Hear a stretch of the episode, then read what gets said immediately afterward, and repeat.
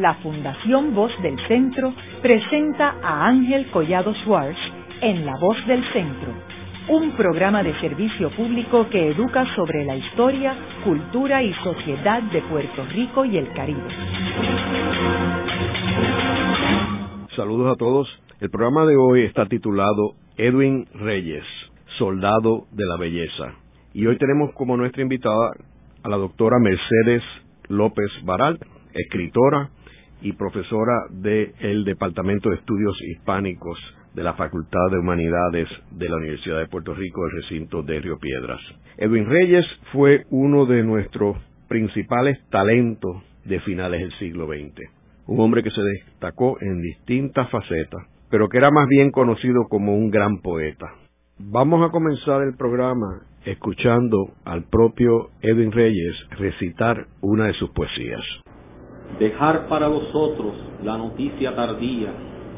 Existí compañeros, fui tal como se dice, un aprendiz de sombra que pasó bruscamente, rodeado de una bruja, decisiva nostalgia, porque duele haber sido pequeño como entonces, como el agua haber sido secreto y poderoso, con ojos que bebían las tardes de la tierra, abiertos al milagro del sol entre las ramas profundas, extendidas, colgadas en la brecha elegida del bosque donde metiendo y miro la aventura del niño maduro de centellas, iluminando el aire como un pájaro solo. Crecí, me di de frente con una ciudad larga, una vasta cadena de polvo hueco y piedra, pegada a la garganta de todo el que camina, con las manos trenzadas alrededor del hambre. A los señores del odio, los señores, quise matar la fiera, quise acabar con todo de una vez, la miseria, de un golpe la ceniza, repetida en mis gestos, en mi color callado, atacado a mansalva por mi propio cuchillo, muy feroz, pero inútil, perdí, lloré de rabia, hoy sueño como Lázaro dormido entre fulgores, una frase de fuego que me vuelva a la vida. Mercedes, me gustaría que compartieras con nuestros radioescuchas antecedentes sobre Edwin Reyes.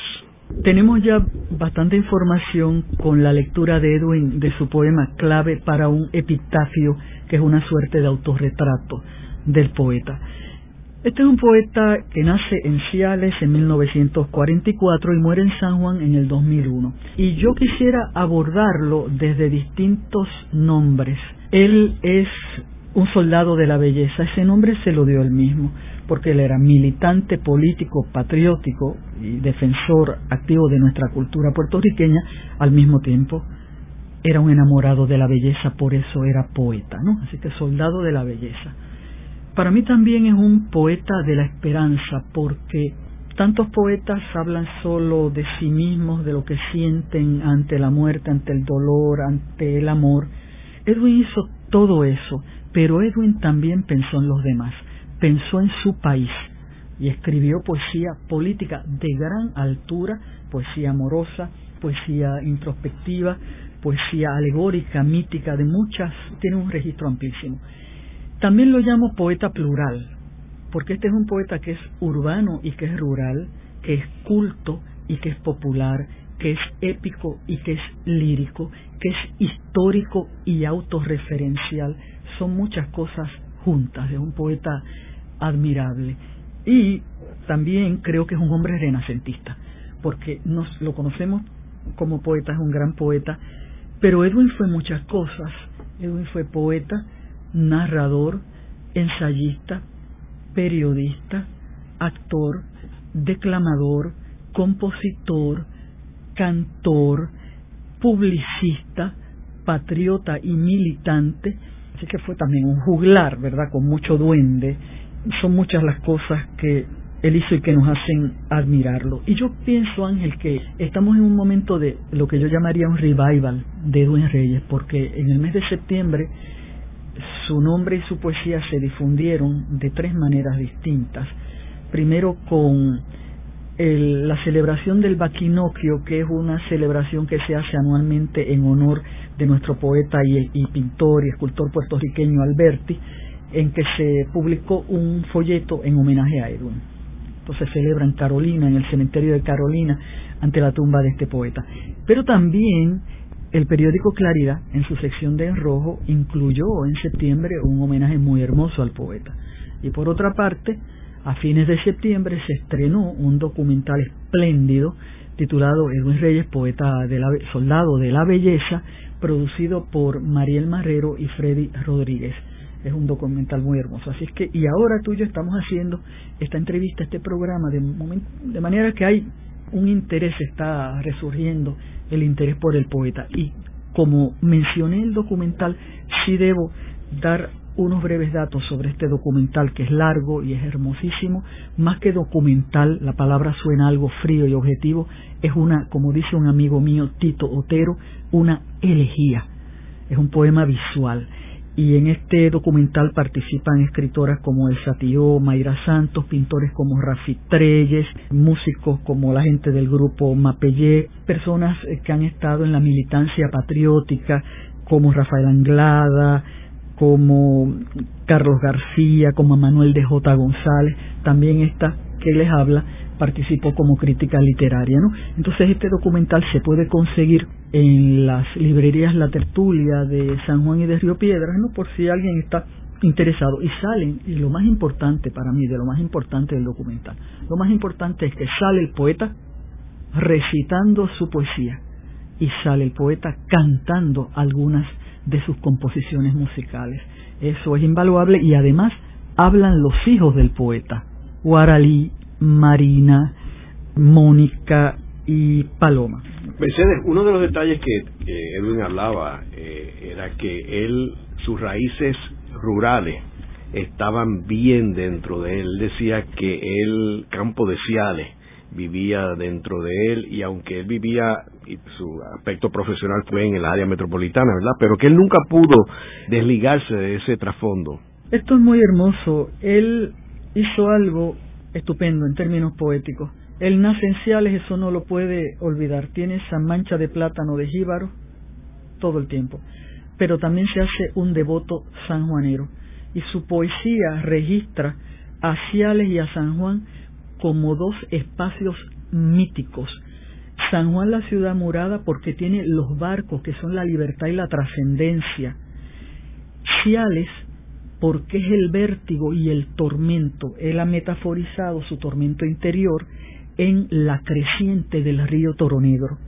Y es interesante que en un poema como La muerte del poeta, que Roy Brown musicalizó bellísimamente, allí eh, Edwin Reyes está viendo como poeta flotar el cadáver de Ofelia por los adoquines del viejo San Juan como si fuera el río de su infancia. Esta Ofelia es la metáfora del absoluto, de la belleza, la vida, la muerte, el amor y la poesía. Así es que estos dos centros son dos, dos espacios, llegan a ser míticos en la poesía de Edwin, porque Edwin también, además de poeta, es un mitógrafo, creador de mitos. Eso no lo son todos los poetas. Mercedes, ¿y cómo evolucionó su poesía? Si tú analizas los inicios con el final. Bueno, ¿Qué te puedo decir? Edwin eh, lo conocí de jovencita, tuvimos una amistad de casi 40 años, eh, que data de los años eh, de estudiantes en la Universidad de Puerto Rico. Desde luego mi hermana Luce yo bien estofoncita y Edwin con los muchachos de Guajana, muy así, este, de irse al bar La Torre donde iban a cambiar el rumbo de la poesía puertorriqueña. Nosotras en ese momento pensábamos, ay, perdiendo el tiempo, bebiendo, pero estaban cambiando el rumbo de la poesía puertorriqueña porque él empieza en un movimiento que toma en cuenta la historia. Y como bien dice en el documental Mayra Santos Febres, la importancia de Guajana en muchos sentidos radica en que esa poesía militante habló de cosas, de cuestiones políticas, históricas, sociales, fue antiimperialista, en contra de la guerra de Vietnam, luchaba por la justicia social, hablaba de cosas que en el foro público de la prensa y de los libros de historia muchas veces eso no se tocaba. Así es que él empieza con una poesía combatiente, pero este es un poeta lírico también y yo creo que en, sus libros, que no son muchos, porque como Palés escribió poco y perdió mucho poesía, él tiene el primer libro, Crónica del Vértigo, y ese vértigo tiene que ver con la creciente del río Toro Negro como metáfora mítica. Eh, después escribió Son Cimarrón para Alfonsina Villanueva, Balada del poeta huérfano, finalmente El arpa imaginaria. Y ahí tú ves poesía de, de todo tipo, lírica, épica, histórica, introspectiva, amorosa, y lamentablemente Edwin él cuenta, contaba con dolor que él había perdido un libro sobre la gesta nacionalista en nuestro país, que lo había perdido en una computadora de una agencia de publicidad, no sé si era Premier Maldonado, y de ese libro perdido, que es lamentable, porque lo dejo no habría, no habría hecho lo que decimos, llamamos backup, no habría impreso las páginas, se ha salvado un poema bellísimo que se llama El Blanco, que es sobre el ajusticiamiento de Francis Elisha Riggs por eh, Elías Beauchamp e Irán Rosado, cuando baja este coronel de la policía que ordenó la matanza, la masacre de varios nacionalistas en 1935 en Río Piedra, pues esto es la venganza, ¿no? Entonces mientras él baja por la catedral, los muchachos lo ajustician y después los muchachos paran en el cuartel de la policía donde los matan a balazos ambos. Ese poema que se llama de blanco, se llama El Blanco, lo canta de manera muy bella Roy Brown. Gracias a que Edwin le dio eso a Roy Brown, el poema se conserva en un disco que se llama Poeta en San Juan y que también tiene la musicalización de La muerte del poeta, un poema que conocemos también como Ofelia desde que Roy lo musicalizó. Así que de Edwin también hay materiales dispersos, perdidos, él botaba cosas, él siempre andaba con muchos eh, papelitos bien este, dobladitos mil veces en sus bolsillos, se le caían. Yo decía, Edwin, por favor, publica. Yo andaba detrás de él para que publicara. Y bueno, por lo menos tiene unas publicaciones muy importantes. ¿no? Si tú fueras a buscar un equivalente de Edwin eh, entre los poetas de otras partes del mundo, ¿quién tú dirías que se asemeja más a Edwin?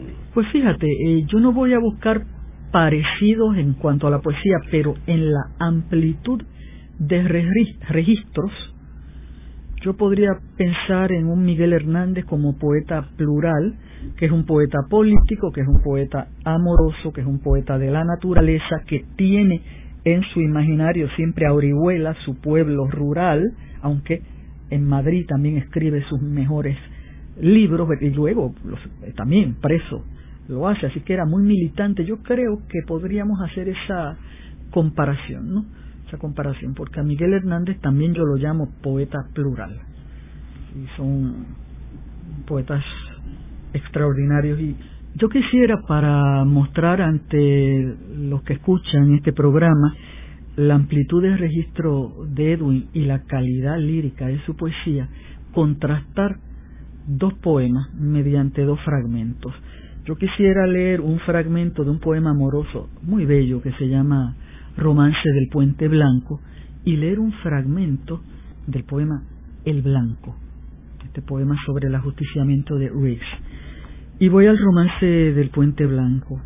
Los dos pegados como hojitas cocidas de buen tabaco, en la noche olorosa pasa el caballo, por la vega de plata pasa de lado, con sus crines azules locas despacio. Los dos lo vemos irse bajo los ramos de la noche prendida de cucubanos y nos besamos ebrios y nos besamos en el vaivén eterno de lo sagrado. Este es un fragmento de un poema largo que es un romance, es muy lorquiano, tiene un tono lorquiano. Entonces voy a, a leer el fragmento del poema El Blanco, que comienza así describiendo a los nacionalistas que van armados a matar a Rix, Beauchamp y Rosado. Dame, oh palabra, la energía del acto, el poderío discreto de los pasos, cuando por las calles viejas marchan los enviados, las miradas por dentro como recios soldados, los dos niños secretos, los dos tiernos muchachos, con las armas ocultas bajo los suaves párpados, marchan hacia la muerte como dos leves pájaros, los dos jóvenes serios, por el aire callados, suben por la Tetuán al callejón del Gámbaro, van serenos, hermosos, casi alegres de tanto imaginar el fuego nítido del balazo contra el pecho extranjero del frío minotauro Francis Elisha Riggs, el bárbaro. Uno puede ver en estos fragmentos el nivel, la altura del nivel poético, un poema histórico y un poema amoroso, íntimo. ¿Y cómo se desarrolló él como compositor? Él no tenía ningún tipo de adiestramiento musical, ¿correcto? No lo tenía. Él tenía una voz de tenor muy hermosa. Yo le he hecho a Edwin muchas grabaciones en mi casa.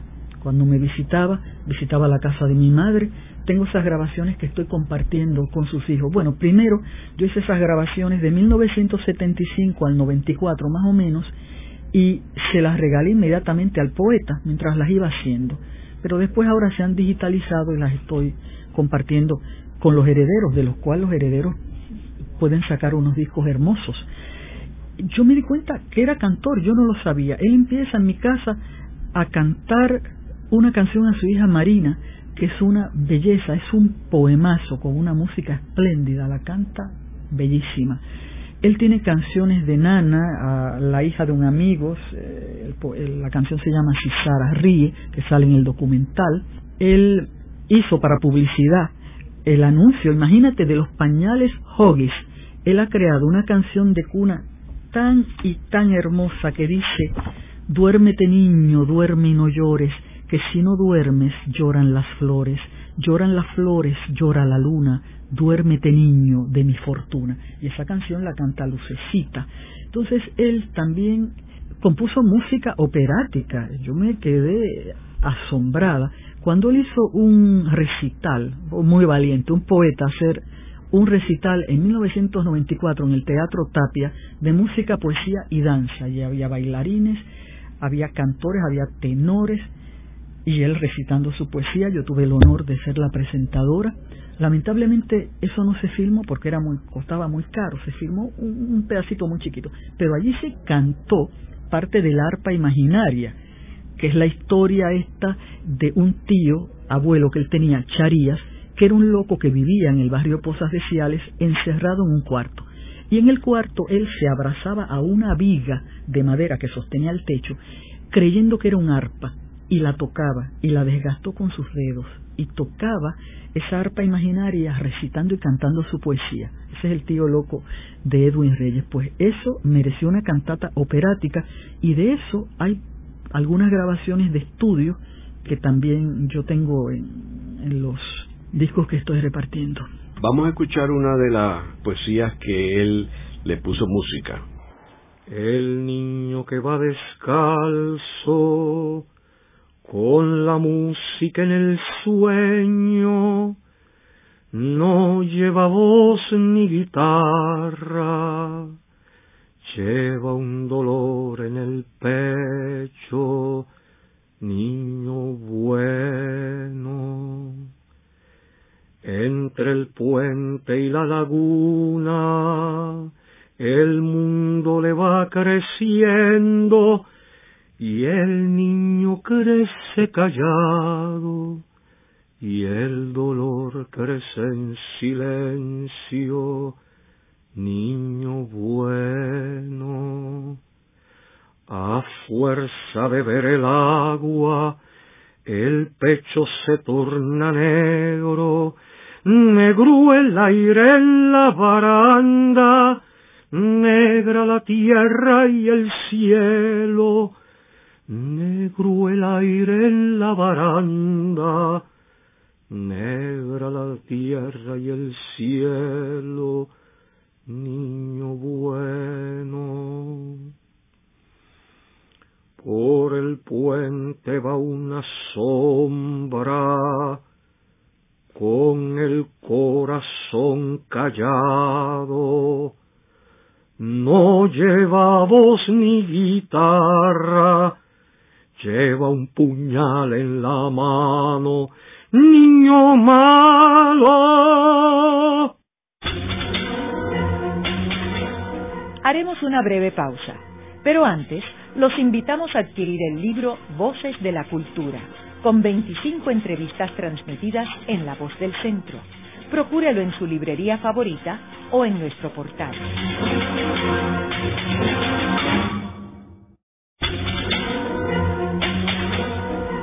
Están escuchando a Ángel Collado Schwartz en La Voz del Centro.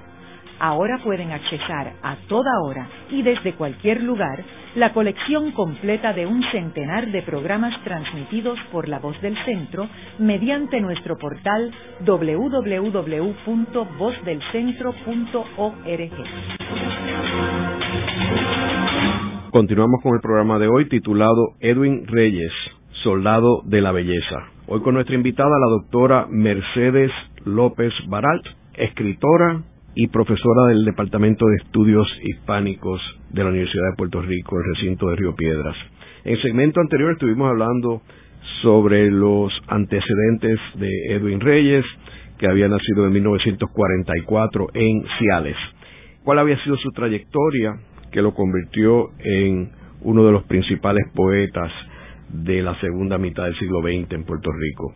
Eh, Mercedes, hay otros dos poesías que tú querías compartir con los radioescuchas. Quería compartir con los radioescuchas eh, dos poemas, pero antes de ello, ya que mencionaste el nacimiento de Edwin en Ciales, ¿verdad? Y hemos hablado de la importancia, cómo lo marcó ese campo de Ciales poéticamente y en su vida, yo quiero recordar aquí eh, cuando él estuvo en el hospital dos o tres días antes de morir, ya él sabía que estaba sentenciado, él escribe un poema, es inédito, por lo cual no lo podemos leer aquí, pero escribe un poema bellísimo.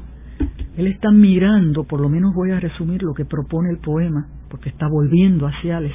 Él está mirando solo la pared de hospital blanca, desnuda, y entonces en esa pared de momento cree ver el cedro de su infancia, un cedro poderoso, frondoso, que derrama el, la gracia de su verdor sobre su cabeza y lo consuela. Está viendo el árbol de su niñez que estuvo plantado al lado de la casa del barrio Pozas de Ciales, así que eso me parece algo muy impresionante. Bueno, yo quería dar aquí ver que, que diéramos otra muestra de su poesía amorosa y es un poema titulado el arte de mirarte.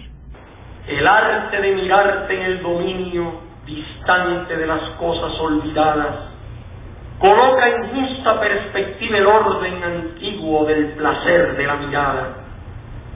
El hombre que te mira desnudarte ha visto el agua en su gestión temprana de luz, ha visto el fuego y la ceniza, volverse otro proyecto de la llama, la tierra, el aire, un ventarrón oscuro, convertirse en milagro, en arte, en gana nueva de hacer, como los gatos íntimos de la piel que te mira en andanadas, el hombre que descubre los luceros de la bóveda viva de tu espalda y mira arder como las piedras arden el centro de tu cuerpo, la argamasa del sol entre tus muslos enterrado, para que se haga lujo la esperanza.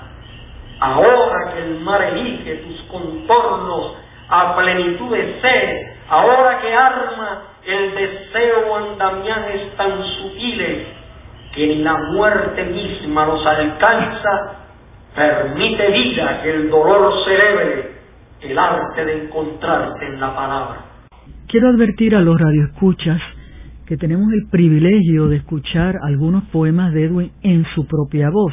Es el caso del que acabamos de oír, es el caso de Clave para un epitafio, ¿verdad? Que fue al inicio del programa, veremos otros.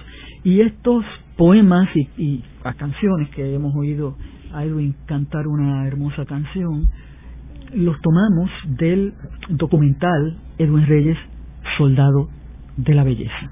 Y ahora quisiéramos presentar otro poema alegórico que comienza diciendo cuando comenzó el fuego, quiero explicar un poco de lo, lo que pretende el poema, ¿no? El poeta está explicándonos de una manera alegórica, usando el mito bíblico de la ciudad de Sodoma, cómo la poesía no solo se nutre de amor y de experiencias agradables, ¿no? Sino a veces se nutre del horror mismo y lo que le cuesta la poesía, lo que él llamará este infame puñado de palabras. Vamos a escuchar cuando comenzó el fuego. Cuando comenzó el fuego, cuando el viento de escarcha comenzó a derribar las paredes, ya íbamos huyendo por la ruta que indicaron los ángeles, poco antes de enfrentarse a la curva que rodeaba nuestra casa, pidiendo la cabeza de los dos extranjeros. Las instrucciones fueron precisas, no volver la cabeza, no mirar la catástrofe. Escuché aparte apretando el silencio. Luego los dos salieron a la bronca intemperie donde los aguardaba la ira, el frenesí de las gargantas secas, los filos de la trampa. Entonces fue el primer relámpago sin trueno. La ceguera instantánea los paralizó a todos mientras los dos extraños se alejaban, como nosotros luego, por un mismo camino de cenizas. Íbamos escuchando los gritos y el estruendo del anunciado final. Sodoma era una hoguera delirante cuando le ordené a ella mirar. Vi la tristeza clara del cordero en sus ojos. Vi el terror en la frente de mis hijas, pero no me importó. Cuando volvimos a emprender la marcha, ya había podido ver lo prohibido a través de los ojos de una estatua de sal. Solo así pude salvar para ustedes este infame puñado de palabras. Mercedes, ¿por qué tú dices que Edwin era un poeta de la esperanza? Bueno, creo que expliqué un poquito de eso al inicio del programa cuando dije que era un poeta que aunque su meta principal era la belleza, él no olvidaba la historia de su país. La poesía de él tiene una dimensión referencial, ética y un compromiso social de justicia, y es una poesía antiimperialista. Parte de su poesía lo es, ¿verdad? Pero él tiene otro tipo de poesía introspectiva, amorosa. Así que, pero si piensa en los demás, pues tiene esperanzas para el país. Y yo creo que hay un poema emblemático de esto que estoy proponiendo, que es el poema Los barcos. Edwin una vez paseando por San Juan, estábamos en las alturas de San Juan, no sé si en la calle San Cristo, vemos un barco de lejos atravesar la bahía y él me dice, una isla es siempre la posibilidad de un barco.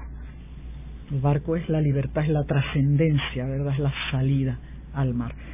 Entonces, él tiene un poema muy bello en su primer libro, Crónica del Vértigo, titulado Los barcos, que a mí me parece que este es un poema optimista que vira al revés la imagen paradigmática de nuestra isla como nave al garete que aparece en el insularismo de Pedreira. Somos una nave sin rumbo, ¿verdad? Sin esperanza.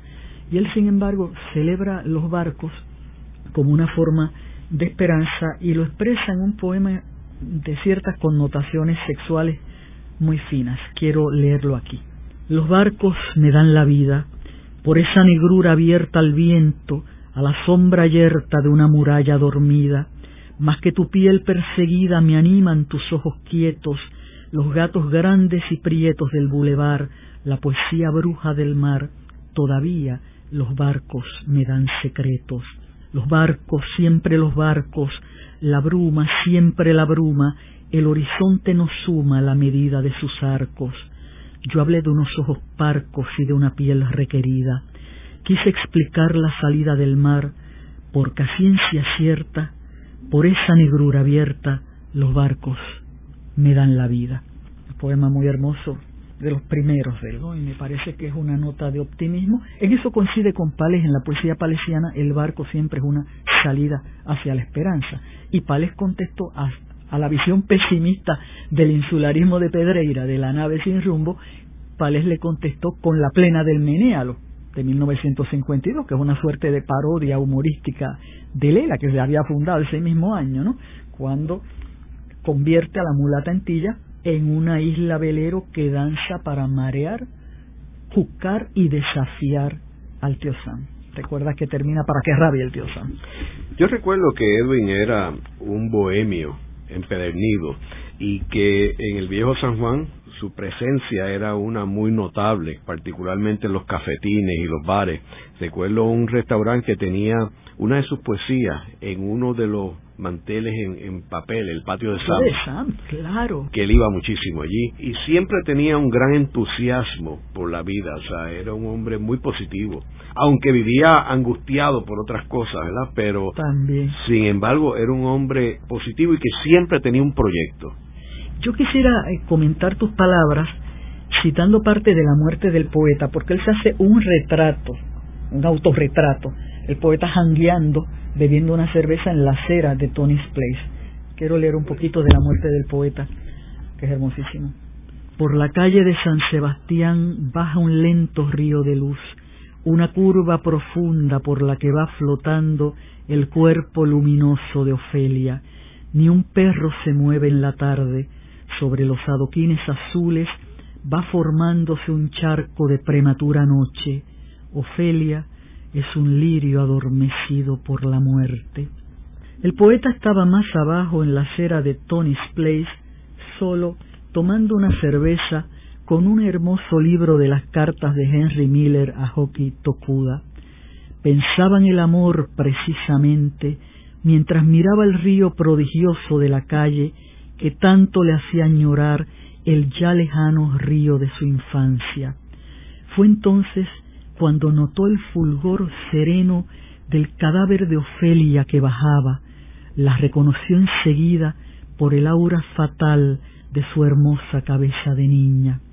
El poeta tembló de dolor, pero más quiso contemplarla, de pie a la orilla del río la vio pasar, la quiso, soñó que era otro río el que pasaba, intentó detenerla con sus manos y ya no la vio más. He citado esto, ¿verdad?, por el autorretrato del poeta que contiene, pero me parece un poema muy importante porque él está caribeñizando el mito de la Ofelia de Hamlet. Ahora no es la Ofelia con PH, es la Ofelia con F, y para él que está aquí está creo que siguiendo a Pales Matos en Puerta al Tiempo en tres voces. Pales en Puerta al Tiempo en tres voces busca a Filimele, ¿no?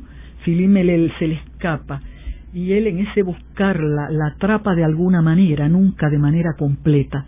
Entonces, ¿quién es Filimele? Desde luego es un amor real, pero es la belleza, es la poesía, es el absoluto, es el misterio. Y Edwin está tratando de tocar ese absoluto en el cadáver de Ofelia que va bajando cinematográficamente por el río azul de adoquines de la calle de San Sebastián. Yo creo que estoy yendo mucho a San Juan. Cuando yo cruzo esa calle o la camino, para mí es un río, el río Toro Negro. Mercedes, y sabemos que él fue periodista y, escribió muchos artículos en el, periódico Claridad. Bueno, él fue un periodista muy importante y siempre poeta. En su periodismo él fundó la sección en rojo de claridad. Será importante que en algún momento se publique todo eso, ¿verdad? Eso se pueden encargar los herederos. Pero él también fue cineasta, ¿verdad? Ya lo dijimos, y fue publicista, y de eso yo quisiera que tú me hablaras un poco, porque ahí se conocieron ustedes dos. Como publicista, él trabajó en varias agencias de publicidad, trabajó en Vadillo, donde él tuvo más renombre fue en Lopito Eliana y Howie que Ileana Font sale en el documental y habla de que él era muy efectivo en los tipos de anuncios que eran anuncios con un mensaje positivo este y tú mencionaste ahorita el poema que le escribió para Hoggis yo creo que en eso era que él se distinguió más. Él era una persona muy creativa, obviamente con muchas inquietudes, tenía sus conflictos con el negocio de la publicidad, me está interesante que uno de los, probablemente de, de sus campañas más memorables fue una política, que fue la del gobierno Araña, que todo lo daña, que fue una campaña memorable en un momento dado cuando Carlos Romero Barceló estaba en el poder y había una consigna de en contra del Instituto de Cultura. Así que fue una campaña muy, muy memorable y exitosa. Eso me recuerda al Edwin dibujante, porque con su imaginación él hizo el dibujo de la palma, que es el emblema del Partido Nuevo Progresista, y las pencas de la palma en ese dibujo están muy muy curvas, muy curvas, como si fuera imitando una araña, ¿no? Eh, lo que me lleva a otro tema, es que Edwin es tan amplio, ¿no? Al de el Edwin dibujante.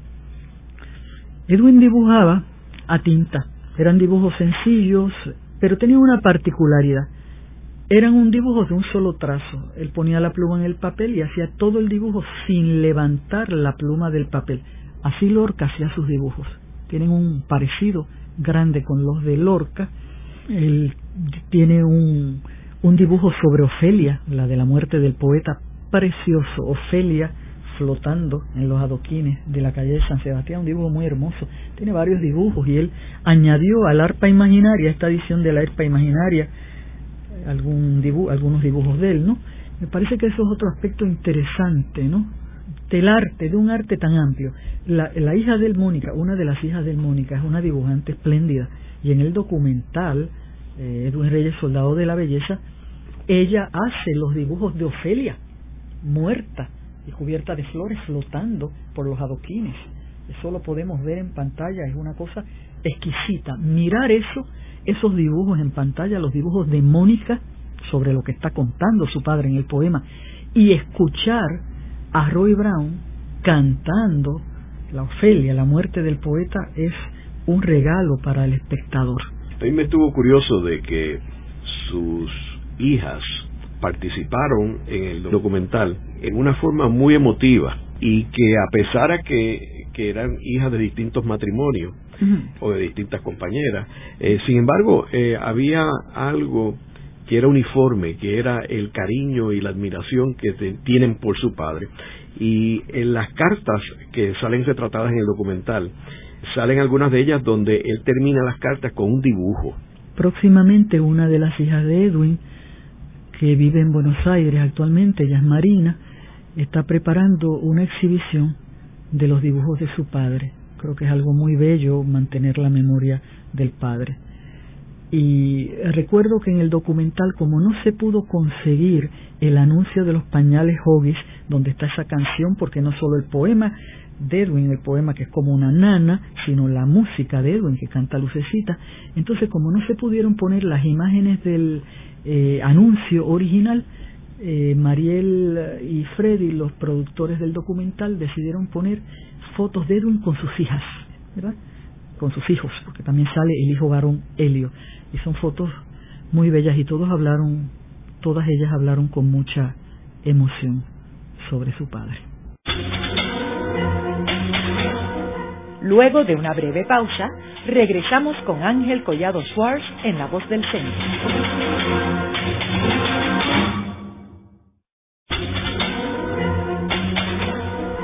Están escuchando a Ángel Collado Schwartz en La Voz del Centro.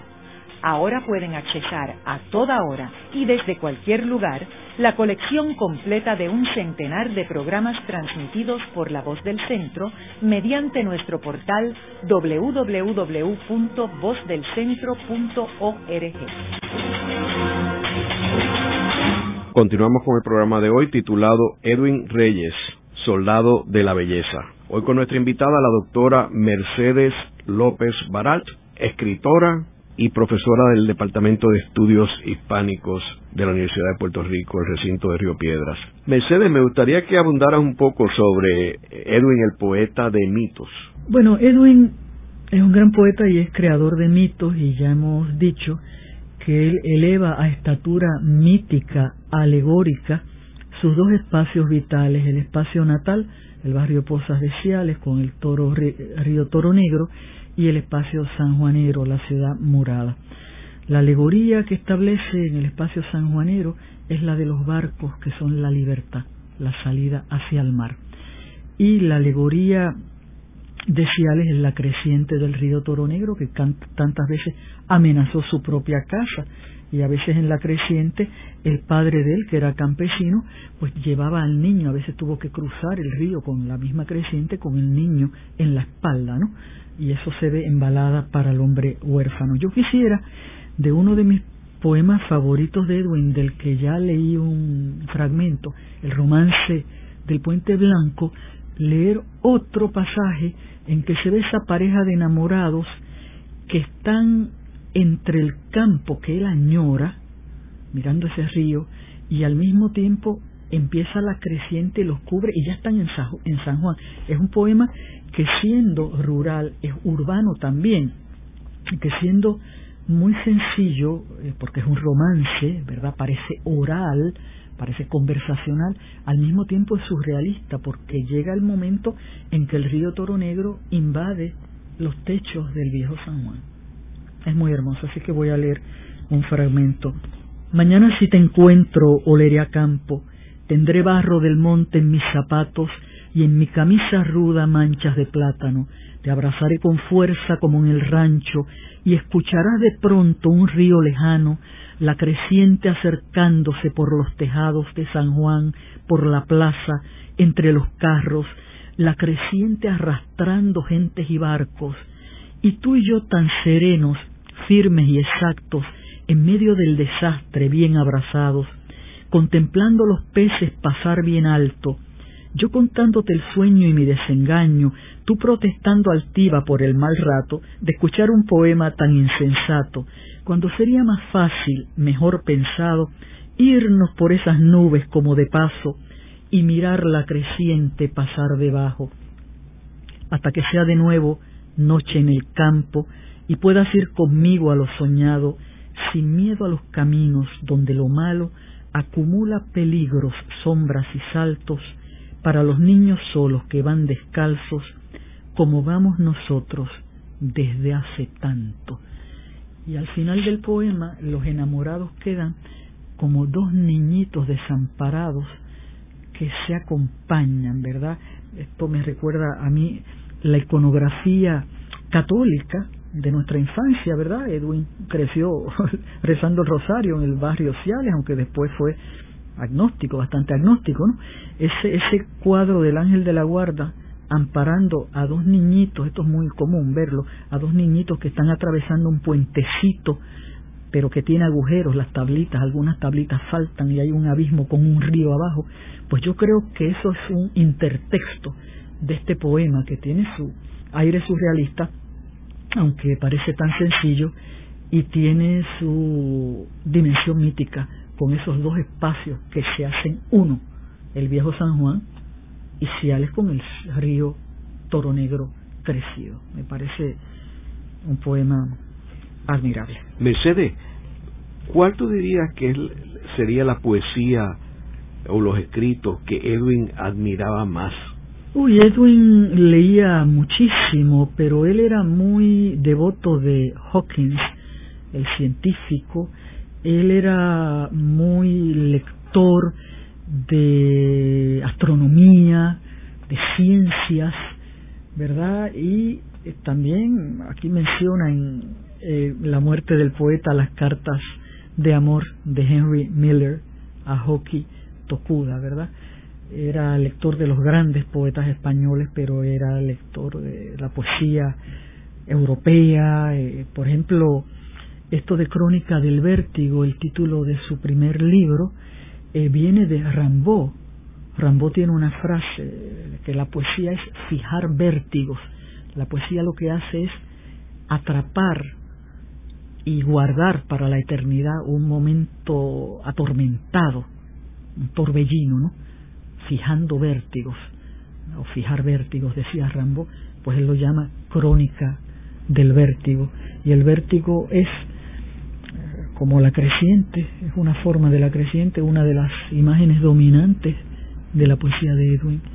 Así que era un lector ávido. Claro, él era un hombre muy libre, muy silvestre, yo lo relajaba muchísimo porque éramos panas y él no podía trabajar en una oficina, como tú bien dijiste ahorita, conversando conmigo, el reino de él no era de este mundo, ¿verdad? Él vivía pensando en su poesía y él era difícil mantener un trabajo de esos convencionales, ¿no? Él tenía tantos intereses, tantos intereses y quería cumplir con todos, intereses artísticos, de hacer cine, de hacer música, de hacer poesía, de dibujar, pero que no le daba la vida ni el tiempo, ¿verdad? Murió joven, lamentablemente.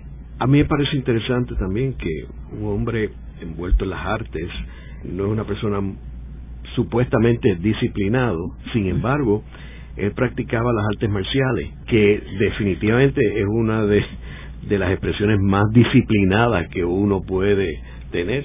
En eso sí, él tenía momentos de disciplina y momentos libérrimos, silvestres, pero sí, practicaba el karate y eso le daba mucha energía y le daba paz.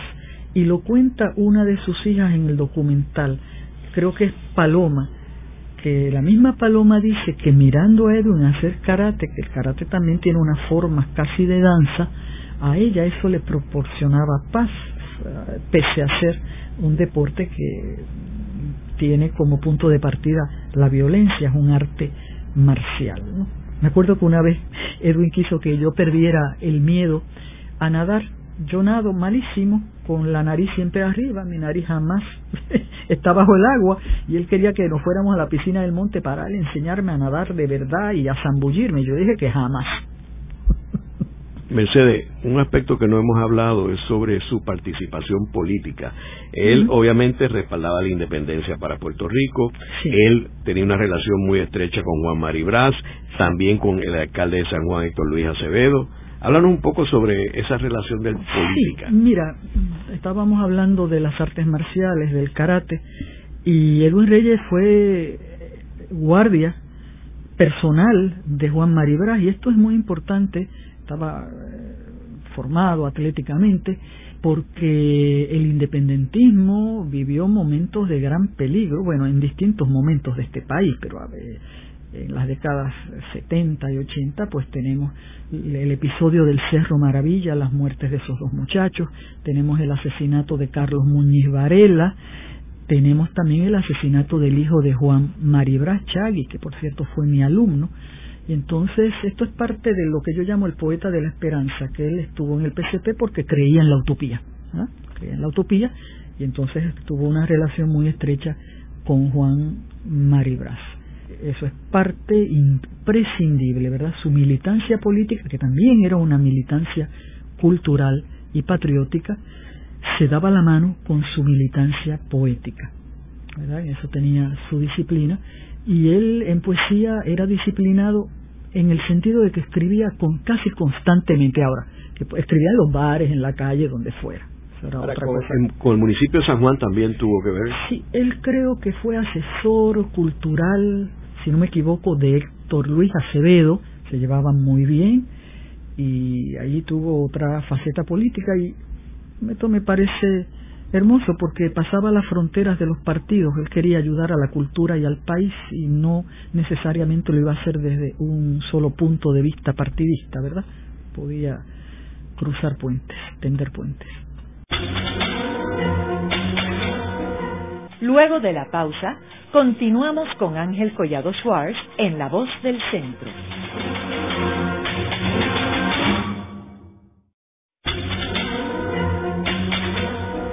Continuamos con la parte final de La Voz del Centro con Ángel Collado Schwartz. Pueden enviarnos sus comentarios a través de nuestro portal www.vozdelcentro.org. Continuamos con el programa de hoy titulado Edwin Reyes, Soldado de la Belleza. Hoy con nuestra invitada, la doctora Mercedes López Barat, escritora, y profesora del Departamento de Estudios Hispánicos de la Universidad de Puerto Rico, el recinto de Río Piedras. Como mencionamos anteriormente en este programa, Edwin eh, nace en el 1944 y muere en el 2001.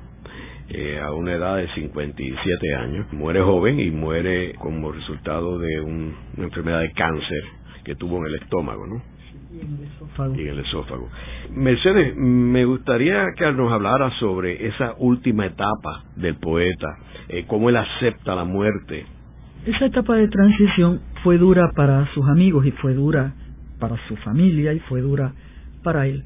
Sabía lo que se enfrentaba, aunque no hablaba de eso. Me acuerdo que el padre Darío lo asistió espiritualmente de una manera muy generosa y se hicieron grandes amigos, porque eran dos poetas, son dos poetas. Pero yo recuerdo cuando un día Edwin me llama, ya me había comunicado la noticia de su cáncer, poco antes de entrar en el hospital, él hablando conmigo de esa enfermedad, de momento dice, mira, estoy recordando un haiku que dice, en el largo camino, si caigo, yaceré entre flores. Y a mí me impresionó profundamente eso, me pareció tan bello. Él es poeta hasta el final, porque él, él sabía que se iba a morir, aunque con una enorme dignidad, y lo ayudó muchísimo su compañera de muchos años, Yvonne Belén, ¿verdad? Lo acompañó muchísimo, lo ayudó y lo quiso mucho. Al decir, en el largo camino si caigo, yaceré entre flores, él está visualizando su trascendencia como poeta. Los antiguos aztecas llamaban a los versos flores. Entonces Edwin yacerá entre flores. Y entonces eso me trae a la mente a mí un fragmento del arpa imaginaria que él lo convirtió en una danza, un fragmento en que el poeta está añorando, bueno, el poeta a través de su alter ego, el tío loco Charías, que toca esa arpa imaginaria, está añorando a su amada Isabel, que se ha ido, ha desaparecido. Y entonces Charías se consuela porque si no tiene Isabel, de todas maneras tiene la poesía. Y me parece, quisiera leer un poquito de esta danza porque hay una fe en la trascendencia, ¿verdad? El trasmundo de Edwin es un trasmundo poético. Yo visualizo a Edwin en el Olimpo poético guiñándonos un ojo, ¿no?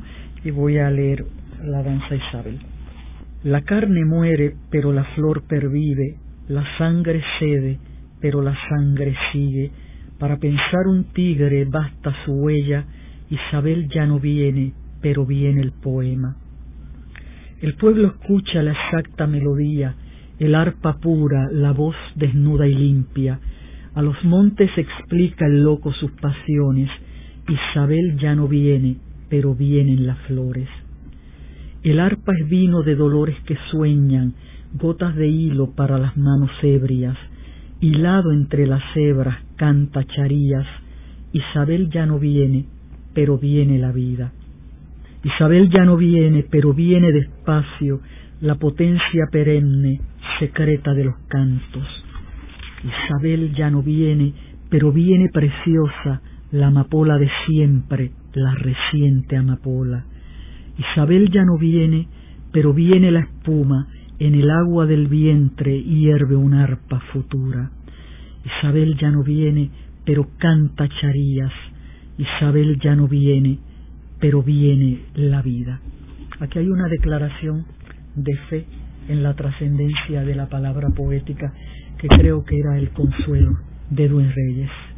Y espero que su poesía, su obra se pueda publicar en algún momento próximo, así como sus canciones, su poesía recitada en su voz, porque es una aportación muy grande para nuestro país. Mercedes, en sus últimos días él ya estaba resignado. Él no hablaba de la muerte y entonces sus parientes, sus amigos, tampoco nos atrevíamos a hacerlo. Me imagino que con el padre Darío habrán hablado en esos diálogos íntimos que tenían muchísimo sobre el tema. Pero Edwin asumió una postura muy estoica y sí, eh, te debo decir que tenía una cara de mucha tristeza, ¿verdad? Él ya estaba delgado, siempre muy limpio, muy guapo, siempre con flores en la habitación, con mucho cariño a su alrededor. Eh, nos hicimos la familia, los amigos, algunas fotografías con él, pero él tenía una tristeza porque sabía, sabía que era un hombre muy inteligente, que le quedaba muy poco. Y no sé, yo creo que en la poesía está su esperanza, ¿verdad? Fuera, no, no sé posiblemente haya tenido algún consuelo también espiritual con el padre Darío y haya tenido fe en un trasmundo religioso, pero como no estoy en, no estaba yo presente, eso es otra cosa. ¿Y él tenía una visión positiva de, sobre el futuro de Puerto Rico? Creo que si estuviera vivo hoy moriría de tristeza, moriría otra vez, ¿verdad? Pero claro que sí, cree en la utopía. Por eso era un militante del PCP. Cree en la utopía lo tenía grabado a fuego en su corazón, creía que las cosas estaban malas, pero que iban a cambiar, ¿no?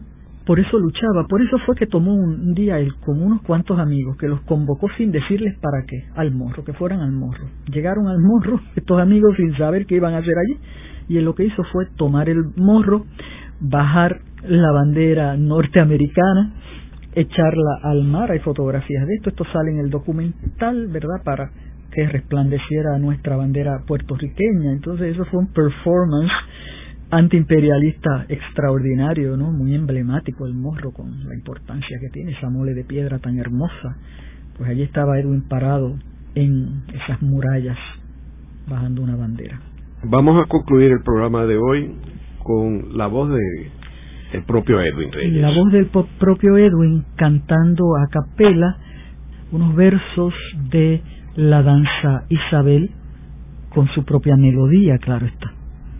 La carne muere, pero la flor pervive, la sangre cede, pero la sangre sigue. Para pensar un tigre basta su huella, Isabel ya no viene, pero viene el poema.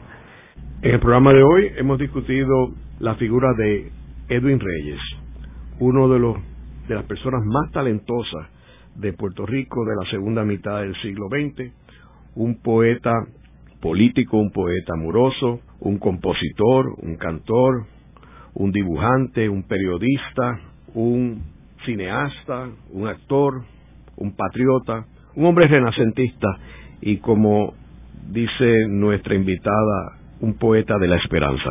Muchas gracias. Esta ha sido una producción como servicio público de la Fundación Voz del Centro.